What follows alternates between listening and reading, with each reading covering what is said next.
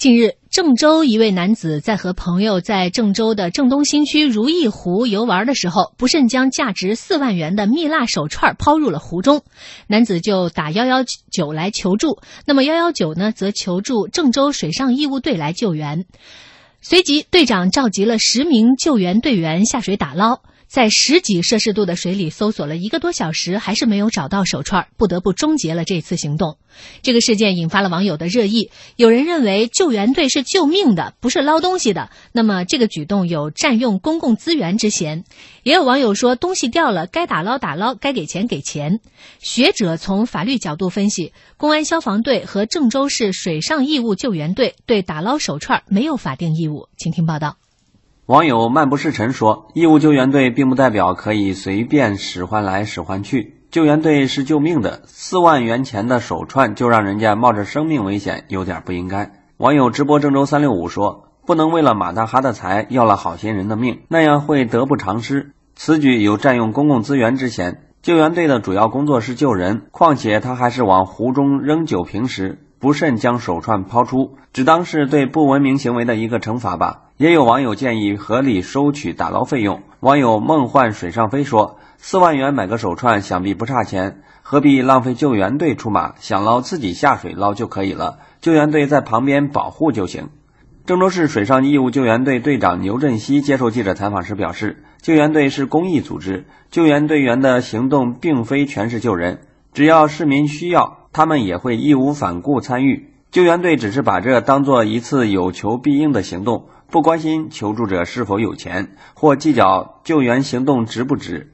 他们关注更多的是传递正能量。牛队长提到，之前参与救援过程中，好几个队员脚被破碎啤酒瓶划伤，有的上岸后还要缝针。牛队长也提醒广大市民，一言一行关系城市文明建设，莫给城市抹黑。河南财经政法大学民商经济法学院教师刘欣然从法律角度解读了这个事件。刘欣然表示，男子明知该物品的经济价值及对他个人而言的特殊情感价值，却没有采取相应的保护措施，物品丢失应由男子个人承担。他随之拨打幺幺九求助，消防部队负有火灾扑救、应急救援等任务，但救援内容并不包含寻找财物。因此，公安消防队不负有帮失主寻找财物的法定义务。幺幺九进而向郑州水上义务救援队寻求帮助。该救援队是以帮助溺水人员为宗旨的民间公益组织，也不负有法定义务。根据双方协商，救援可以有偿，也可以无偿。郑州市城市管理局官方微博管理员小弟发表观点称。义务救援队已具备公共资源的功能。对一个城市而言，需要救援队的地方很多。男子为了一个手串，让救援队一遍遍打捞，本身就是对公共资源的浪费。个人行为与城市文明息息相关。如果人人都从爱护环境出发，城市将会更加美好。嗯。这个手串是我们的身外之物哈，那救援队应不应该冒着这个危险去打捞一个蜜蜡手串呢？两位观察员怎么看？小季老师，我觉得，我觉得首先就是这个人他本身自己是不是很重视这个米这个东西？嗯，就是呃，他为什么会丢？嗯，他丢的原因是，我我我听这个报道不是说他就是被别人偷了呀，或者说怎么的。是他恐怕是自己有一些操作上的失误，导致他丢了，所以这就说明他在自己看管这个财务方面是有一些瑕疵的，就是有一些问题。应该对此负责任。对他是需要负这个责任的。那因此呢，就是说，替不替他打捞，这就不是命。你说这不是一条人命哈？说我们有有义务去救他，然后呢，又又不是说有一个什么，比如说火灾会危及到其他的人的安全，仅仅是他自己。可能的对他的身心造成了一些，由于他自己的错误，由于他自己的身心造成了一些不太好的一些影响。那么这个时候，呃，对于他的这种帮助，我觉得有很多的时候都是说，就是义务的，就是我愿意帮你就帮你，我不愿意帮你也无所谓。嗯，所以在这种情况下，首先我觉得就是我凡是动用公共资源的这一部分，就都没有义务要去帮他。就比如说像是这种消防队啊，然后。消防队如果是公共资源，对，是消防队是公共资源的话，义务救援队算不算公共资源呢？对啊，所以那义务救援队，你没听那个队长他们的回答吗？就是他们是义务去来帮助这件事情的，不管就是我愿意，对我他我愿意，这个事情就是一个我愿意。那么我们现在回过头来就说，这个就是要区分了，就是说，公共资源，我觉得没有必要去帮他。那么至于这个义务救援队，那么义务救援队如果出于各方面的考量，那他愿意去帮助他，那也是他们好心。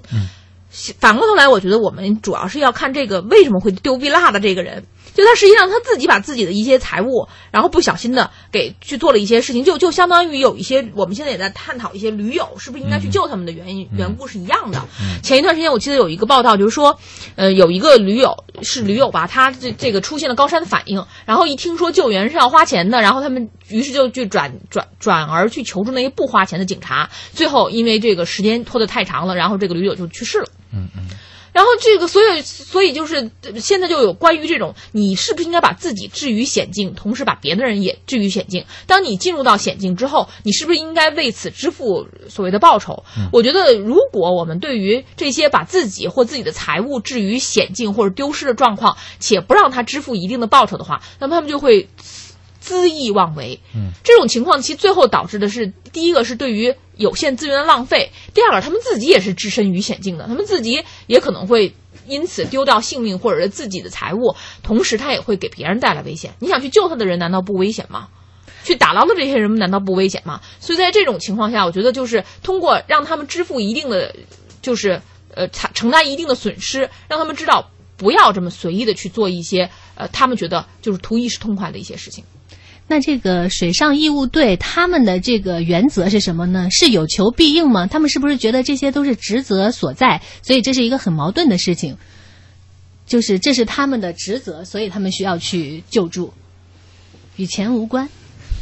嗯，这倒不是说，就是因为他是义务救援队，就是他这东西，我觉得有一定的这个你你情我愿。刚才小季也说了，有一定的你情我愿的因素，就是说这件事儿。只要我愿意去做，我就可以去做，呃，那么他们从他们的这个角度来讲，刚才那个队长也说了，是等于更好的这个传传传播正能量，嗯，但是呢，就是说这个从我觉得主要是从这个蜜蜡手串的这个持有人这个角度，就是你在自己的这种这个私人财产这个中间，你是不是要动这样的？即便人家有这样的一个善心，你是不是就需要去用这样的一个力量去？达到由于你自己的疏忽所这个损失能够得得到一定的这个弥补，我觉得这个是今天讨论的一个焦点。这个跟刚才小季讲的那个就是呃，等于是驴友的那个呢，稍微有点差别，因为那个毕竟它要是危及生命，嗯啊，这个也不是说救援队就一定只能管人，不能管钱。如果要这个钱，比如说恰巧是为了救助一个危急的一个病人的那种医医医药费啊，救命钱。那我觉得应该是做这样的一个付出，但是作为这样一个就是所谓财产损失，咱们不管它是几万，这个跟钱的多少、价值的大小没有关系。你说这是蜜蜡，下回我弄一戒指，啊，这个好好还克拉级的啊，但是这我觉得这都不属于你去这个动用这样的一个资源形成的一个合理的一个理由，这跟价值是没有关系的。所以这块呢，我觉得他。嗯，就是善心和美意到底应该是怎么有一个怎么样的一个很好的一个应应用？另外一个就是不要，我觉得去滥用人家的一个善心美意。我觉得这边倒没有，你要说给他扣一个这个滥用公共资源这个啊，就有点高了啊，有点高了，因为这就确实是一个你情我愿的一个事情。嗯，但是这个善心美意是不是要用在这样的一样的一个事情上面？我觉得至少是从这个。